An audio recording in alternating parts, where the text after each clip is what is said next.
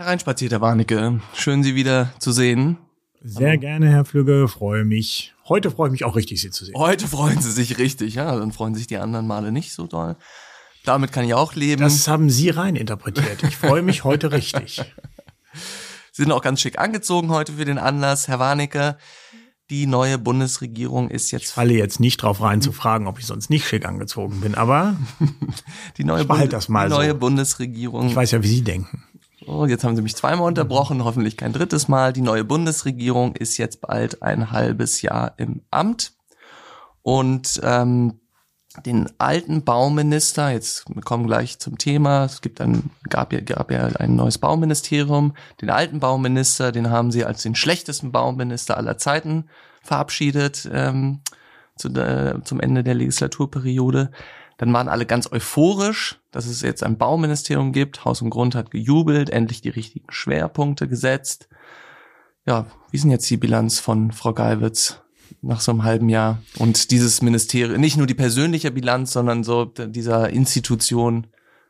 Die, das heißt ja gar nicht Bauministerium, sondern Bundesministerium für Wohnen, das steht ja am Anfang. Ne? Also es sind genau Wohnen, eigentlich genau ihre Themen. und Bauen, ja. Bauwesen. Ne? Ja. Also das heißt, Wohnen ist da an erster Stelle. Haben die da überhaupt was zu sagen?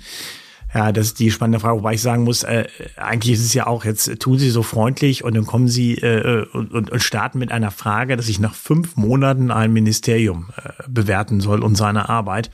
Das ja, ist schon. Aber die haben ja nur noch schon, dreieinhalb, Monate, äh, nur noch dreieinhalb Jahre. Ist ja, ja, ja nur noch dreieinhalb Jahre. Nun gucken Sie mal, also in der, in der, in der Bauwirtschaft, äh, wenn man jetzt allein überlegt, wie lange ein Bauantrag in Berlin braucht, äh, sozusagen hier von Ihren äh, Mitbürgern, äh, da braucht ja dann fünf Jahre, bis der genehmigt ist.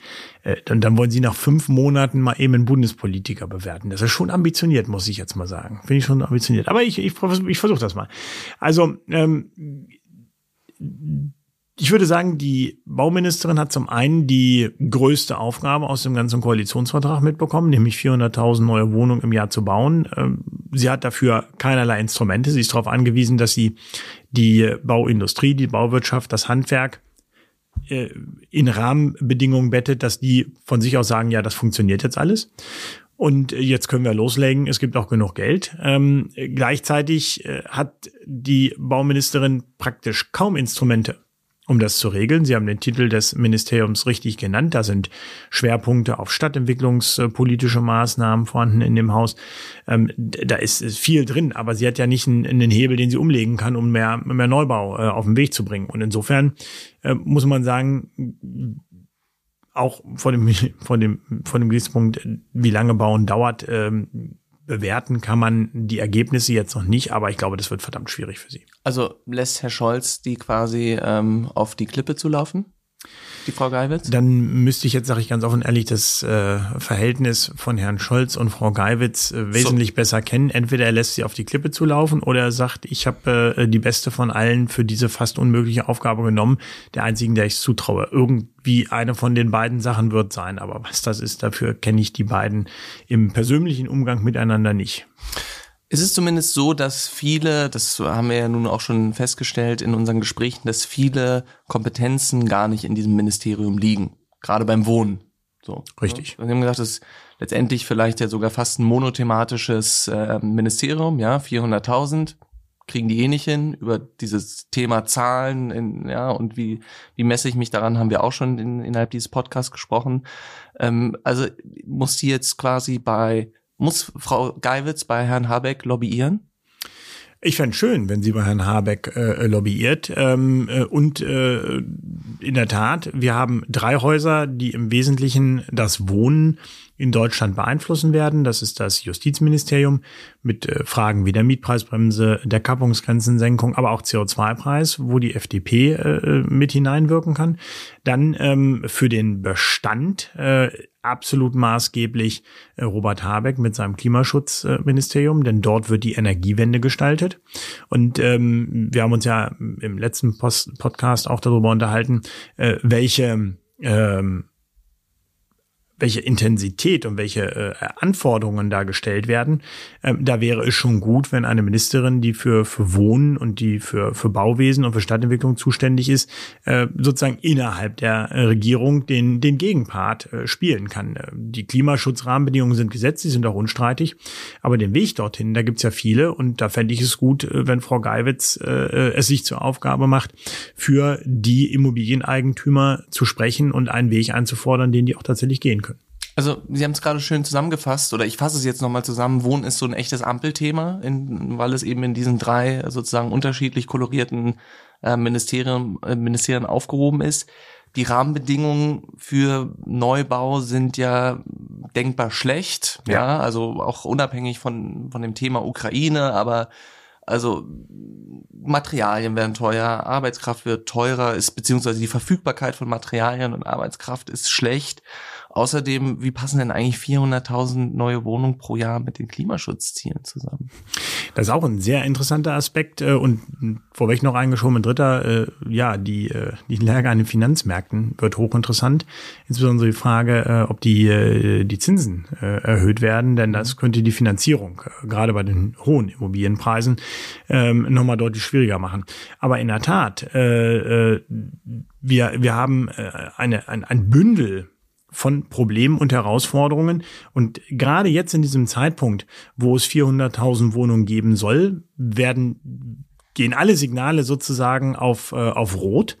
Ähm, und das macht es äh, äh ganz erheblich äh, schwieriger. Die Frage, äh, sind 400.000 neue Wohnungen überhaupt nachhaltig oder klimaschützend? Ähm, ich sag mal so, wenn wir so bauen wie bisher, wird man wohl bei strenger Betrachtung sagen müssen, nein.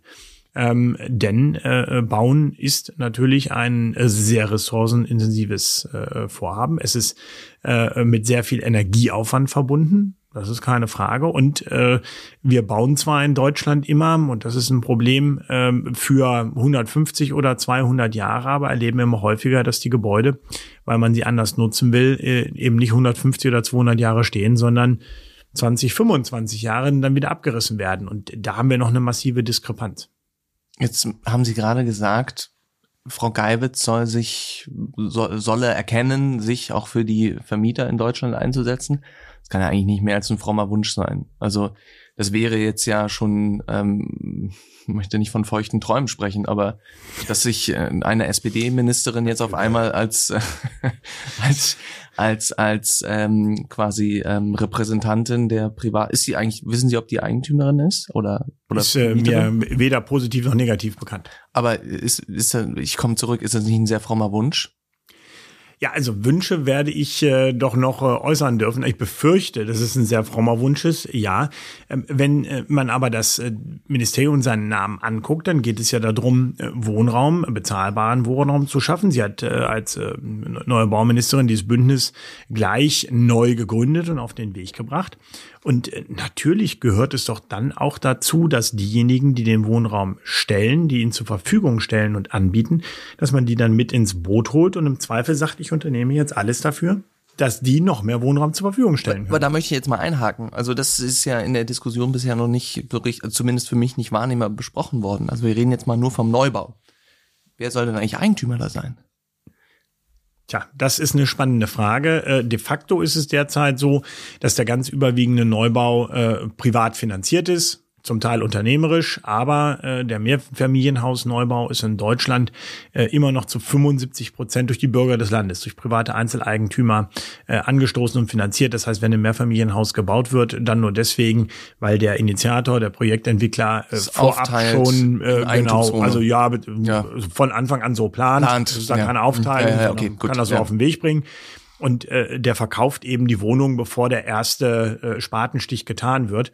Äh, sind dann 70, 75 Prozent äh, verkauft und dann wird sozusagen für diese Gemeinschaft der Einzeleigentümer das Mehrfamilienhaus gebaut. Übrigens wird die Mehrzahl dieser Wohnungen äh, da drin fast 80 Prozent dann später auch vermietet. Das ist also de facto auch Mietwohnungsbau, der da stattfindet.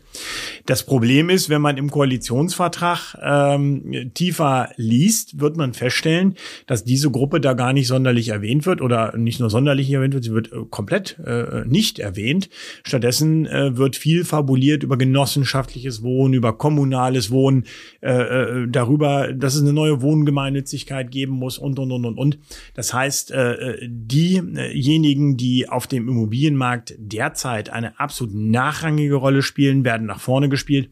Ob das im Sinne eines effizienten und schnellen Neubaus tatsächlich zielführend ist, äh, das bezweifle ich schlichtweg. Also eigentlich sollte man sagen, wenn wir 400.000 Wohnungen wollen, dann sollte man die Profis ranlassen und diejenigen, die bauen wollen und die bauen können. Man sollte es den Bürgern äh, in die Hand geben, dass sie sich selbst Wohnraum bauen können. Äh, alles nur kommunal zu machen, ist äh, Ideologie und wird uns nicht voranbringen. Also damit ist ja auch die eigentlich die Frage, die ich da vorgestellt habe, beantwortet. Sie ist nicht die Lobbyistin de, des privaten Eigentums, der privaten Einzeleigentümer. Ja, sie ist äh, ich also Lobbyistin mal, oder Repräsentantin, also, ne? Ich glaube, das würde sie auch immer vehement äh, ablehnen. Äh, sie ist ja auch in einer Partei verwurzelt, der SPD, ähm, die von sich selbst, auch mir gegenüber, ständig mit Stolz äh, äh, unterwegs ist, dass man sagt, also man ist eben nicht für den privaten Eigentümer da oder den privaten Vermieter, sondern nur für den Mieter. Also insofern wäre das wenig überraschend. Aber äh, die Ziele, die ich gerade genannt habe, kommen aus dem Koalitionsvertrag. Ähm, das sind jetzt nicht die erklärten persönlichen Ziele von Frau Geiwitz.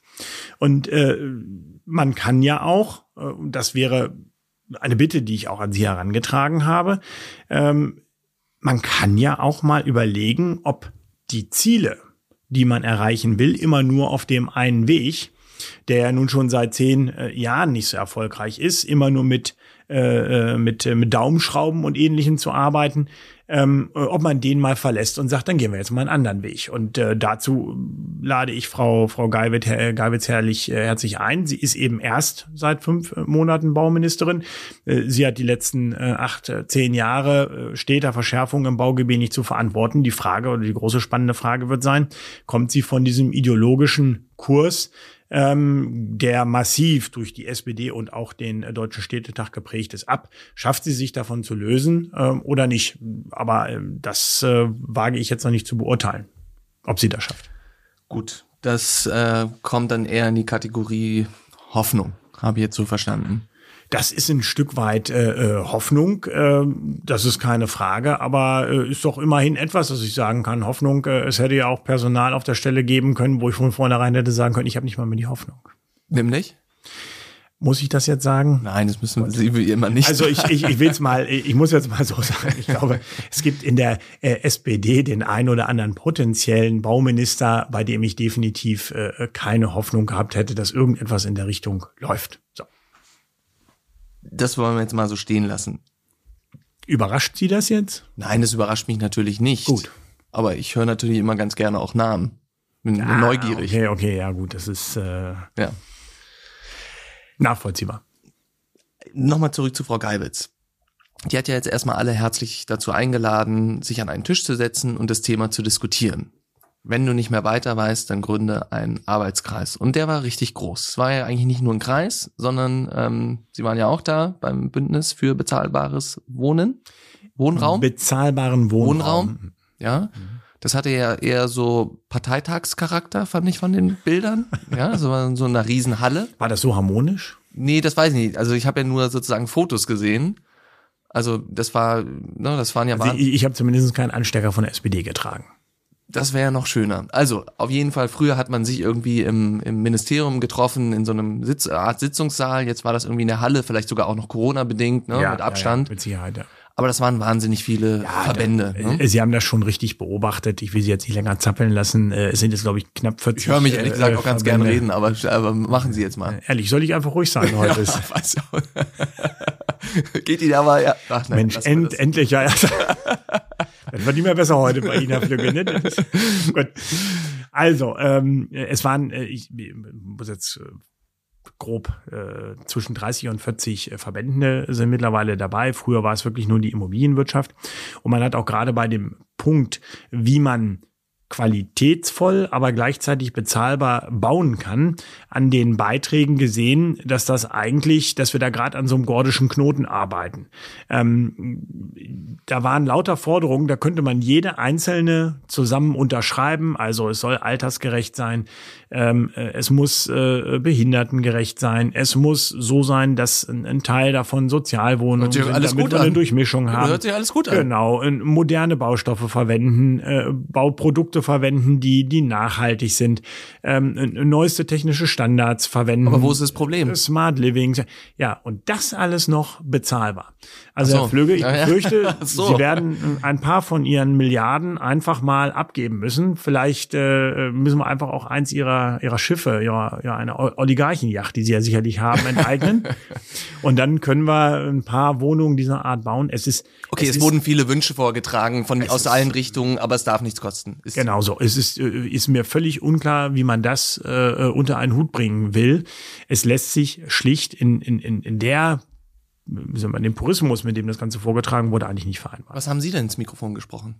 Ähm, ich habe darauf hingewiesen, ähm, dass 80 Prozent der Wohneinheiten in Deutschland in der Hand von einzelnen Eigentümern sind, dass man die im Blick haben sollte. Und ich habe auch darauf hingewiesen, dass die Menschen äh, in Deutschland im Blick auf das Wohnen einen Traum haben. Und der Traum lautet äh, die eigenen vier Wände, was nicht heißt, dass ein Familienhaus. Das heißt, die eigenen vier Wände auch im Sinne von Wohneigentum. Aber man möchte etwas Eigenes haben. Und wenn man dann ähm, viele Ansätze im Bündnis und im Koalitionsvertrag sieht, ähm, die äh, nur an Genossenschaften und kommunales Wohnungen äh, anknüpfen, dann war es mir in der Runde auch wichtig zu sagen, äh, der Traum vom kommunalen Wohnen, von dem habe ich bei den Bürgern noch nie was gehört, dass man sagt, ich möchte endlich äh, in einer Genossenschaftswohnung wohnen oder ich möchte unbedingt ähm, äh, in so einer Großbausiedlung meiner Kommune wohnen. Da würde ich mich richtig heimisch fühlen. Den Traum haben die Menschen nicht und ich glaube, äh, das wäre oder ist aus meiner Sicht mit das Wichtigste gewesen, dass man bei all den Maßnahmen, die man ergreift, an den Adressaten denkt. Das ist der Bürger dieses Landes. Beim Bau, aber auch beim konkreten Wohnen jetzt. Und wenn der Bürger Wünsche hat, dann sollte man als Politiker doch versuchen, diese Wünsche mit den weiteren Staatszielen wie Klimaschutz und ähnlich in Einklang zu bringen. Aber hat denn Frau Geiwitz, beziehungsweise wir wollen jetzt nicht im, auf der, ach, ich will jetzt gar nicht sagen arme Frau, die Frau ist gar nicht arm, die ist, glaube ich, relativ patent. So. Über ihre Vermögenswerte kann Nee, es geht doch nicht um, nee, so. geht doch nicht um finanziell, wissen Sie ja auch, ähm, aber nett eingestreut. Ähm, hat denn vielleicht dieses Bundesministerium oder die anderen Ihrer Meinung nach das irgendwie im Blick? Gibt's gibt's sozusagen Ansätze zum Thema der Eigentumsförderung? Vielleicht bei der FDP? Es, äh, ja. ja, also sagen wir mal so, es, äh, äh es ist als, äh, als kurzer äh, Viertel, Viertelsatz, äh, ja, ist es auch im Koalitionsvertrag drin. Ähm, es wurde jetzt auch schon wieder überlegt, ob man eventuell äh, das äh, selbstgenutzte Eigenheim aus der Grunderwerbsteuer ausklammern kann. Auch das sind äh, so ein paar Überlegungen. Aber eine gezielte Wohneigentumsförderung die kann ich dem Koalitionsvertrag äh, tatsächlich nicht entnehmen und die kann ich auch nicht den Ambitionen im Bündnis für bezahlbares oder für bezahlbaren Wohnraum entnehmen. Übers Baukindergeld waren sie ja auch nicht so super happy, also zumindest fanden schon irgendwie gut, aber falsch ausgestaltet, so im Groben. Naja, Trauern Sie halt, dem jetzt irgendwie ähm, nach oder? Äh, ich sag mal, ich, ich gönne es all diejenigen, denjenigen, mhm. äh, die es äh, hätten haben wollen, aber es ist ja so eine äh, eher so eine so eine Krux-Sache. Wir müssen ja erstmal den Bürgern Geld wegnehmen, um dann anderen Bürgern wieder Geld umzuverteilen. Und die Vorstellung von Haus und Grund lautet eigentlich, dass die äh, Bürger äh, genug Geld von dem, was sie sich erarbeitet haben, übrig haben, um dann ohne viele Regulatorien, Eingriffe staatlicherseits, Umverteilungsmechanismen und ähnliches selbst in der Lage zu sein, sich den Traum von den eigenen vier Wänden zu erfüllen. Das ist so ein bisschen unser Menschenbild. Also, äh, äh, dass die, dass nicht für alles äh, bis hin zum Toilettendeckel noch die Zustimmung äh, von irgendeinem Stadtrat oder Gemeinderat erforderlich ist. Was soll das heißen? Das war jetzt im Vergleich so, gezogen so. hier aus dem, aus dem Milieuschutzgebiet. Also was soll das heißen? Wir haben extrem viele Regularien. Äh, wir wissen, dass äh, Kredite heutzutage auch bei den äh, Energiesparhäusern immer anknüpfend an KfW-Darlehen vergeben werden. Das heißt, wir haben also schon das normale Bauspardarlehen. Wir haben noch ein KfW-Darlehen dazu. Bei den Grundstücken möchte man jetzt schon, wenn es am Deutschen Städtetag geht, gar nicht mehr, dass Grundstücke verkauft werden, sondern nur im Wege der Erbbaupacht vergeben werden. Und die die Vorgaben, einer der wesentlichen Kostentreiber des Bauens, äh, was die, die, die Standards angeht, werden auch immer höher. Bis hin zu, übrigens äh, von Frau Geiwitz zu Recht wieder aufgegriffen, bis hin zu Stellplatzverordnungen. Ähm, wenn man keinen Stellplatz einrichtet, muss man 30.000 Euro äh, so eine Art Abfindung bezahlen.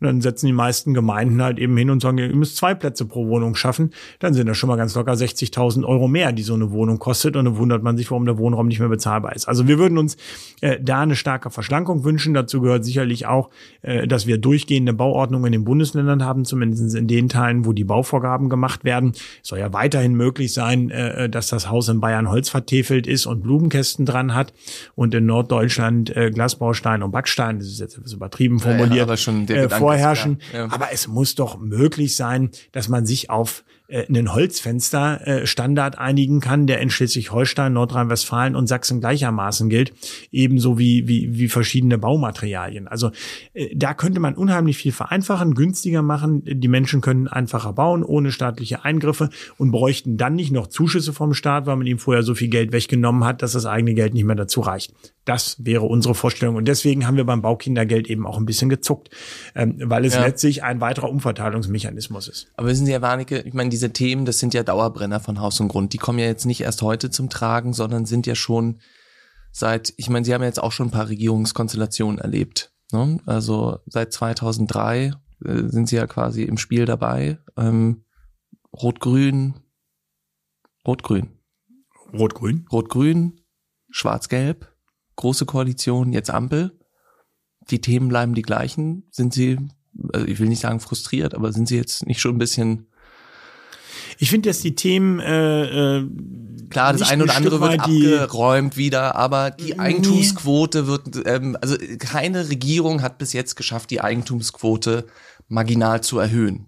Oder vielleicht wollte es auch keine so richtig. Es ist die Frage, es ist die Frage, äh, äh, ob die, die Erhöhung der Eigentumsquote auch wieder ein, ein, ein passendes politisches Ziel ist. Äh, es kann doch nicht abstrakt darum gehen, eine Quote zu erfüllen. Da sind wir eigentlich beim Fünfjahresplan äh, äh des ZK der SED.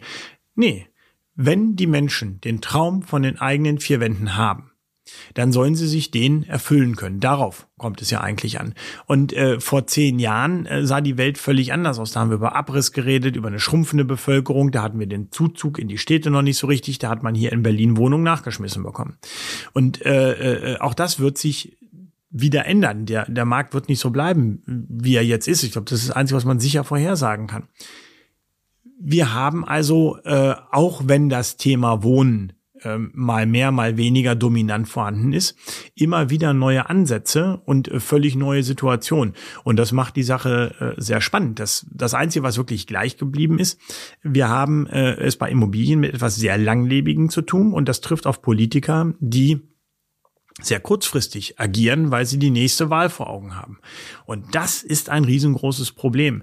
Äh, äh, das ist auch ein riesengroßes Problem für Frau Geiwitz und die jetzige Regierung. Zu sagen, ich baue 400.000 Wohnungen pro Jahr, 1,6 Millionen in vier Jahren. Äh, das wäre, wie gesagt, als hätte man ein Fließband und da steht jetzt auf 50 Prozent und jetzt drehen wir mal auf 100 Prozent hoch.